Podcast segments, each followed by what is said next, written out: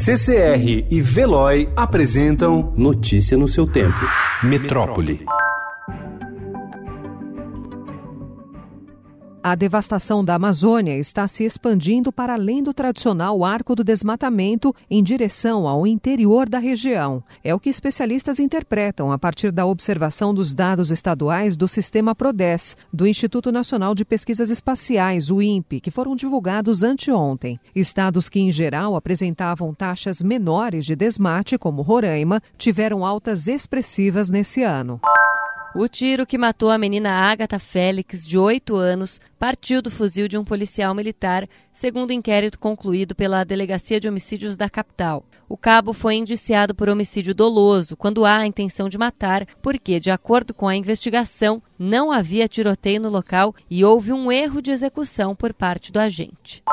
Deputados e senadores pretendem iniciar essa semana um movimento para derrubar a proposta do presidente Jair Bolsonaro de extinguir a partir de janeiro de 2020 o DPVAT. A intenção de parlamentares da oposição e do Centrão é rejeitar a MP antes do recesso ou mesmo de eventual recuo do governo.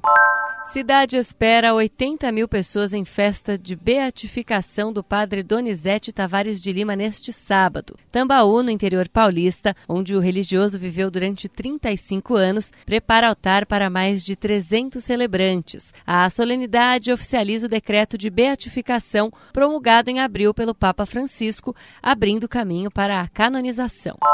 A ministra dos Direitos Humanos, Damares Alves, afirmou ontem em Belo Horizonte que o governo federal vai criar um canal para que pais de alunos possam reclamar de professores que, durante as aulas, atentem contra a moral, a religião e a ética da família. Queremos tão somente o cumprimento da lei. O Brasil é signatário do Pacto São José da Costa Rica, onde lá está dizendo que a escola não pode ensinar nada que atente contra a moral, a religião e a ética da família. E o que nós estamos querendo trabalhar no Brasil? Uma parceria escola e família. Ela disse que o dispositivo será anunciado ainda neste ano, mas não deu detalhes sobre o funcionamento.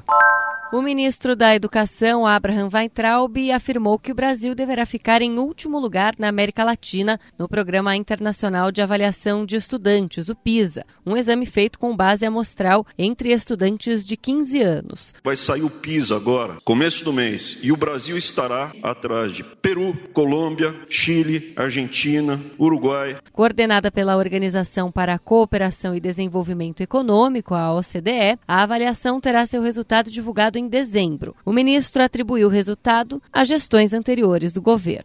Notícia no seu tempo. Oferecimento de Veloy. Piscou, passou.